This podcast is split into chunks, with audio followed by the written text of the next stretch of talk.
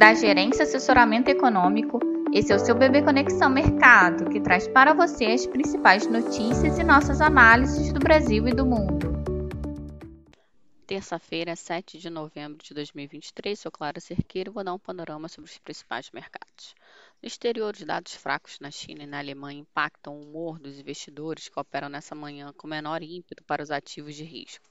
Na China, a balança comercial, com superávit abaixo do esperado e exportações frustrando as expectativas, realimenta as preocupações quanto ao verdadeiro potencial de crescimento da segunda maior economia do planeta, impondo fraqueza às cotações de commodities e das moedas emergentes. Na Europa, apesar do sinal positivo de inflação desacelerando, a fraqueza dos dados da indústria alemã desanima, com os ativos da região desvalorizando. Já nos Estados Unidos, os indicadores do dia não devem ter força para mover os mercados, mas a agenda lotada de discursos de variados dirigentes do FED pode atrair atenções e movimentar os mercados. Ainda assim, os mercados devem seguir acreditando que o Banco Central americano pode evitar elevar seus juros novamente em dezembro, o que deve levar as taxas dos treasuries para uma sessão de queda. Com a fraqueza da economia das demais regiões, o dólar deve se valorizar ante a maioria das moedas. Para os ativos de risco, como bolsas e commodities, o dia deve ser de queda em meio ao desame com a força da retomada da economia global.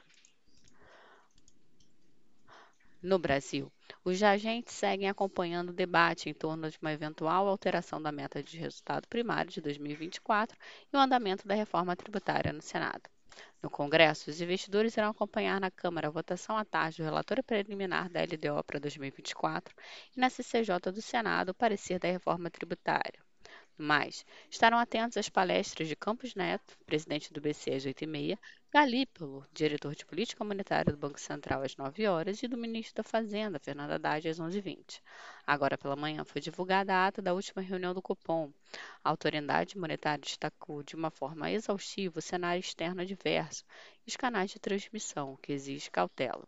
Quanto à questão fiscal, o comitê destacou a incerteza em torno da meta fiscal, elevou o prêmio de risco. No mais, reafirmou a importância da firme persecução dessas metas. Diante do exposto, alinhada a dinâmica externa, esperamos que o Ibovespa se desvalorize e o dólar se fortaleça frente ao real. Já a curva de juros deve apresentar um ajuste nas partes média e longa, refletindo o movimento esperado de queda das taxas dos treasuries, enquanto a parte curta deve operar entre margens estreitas. Um bom dia e bons negócios. Por fim, Lembramos que essas informações refletem somente expectativas e por isso a instituição não se responsabiliza por eventuais perdas financeiras.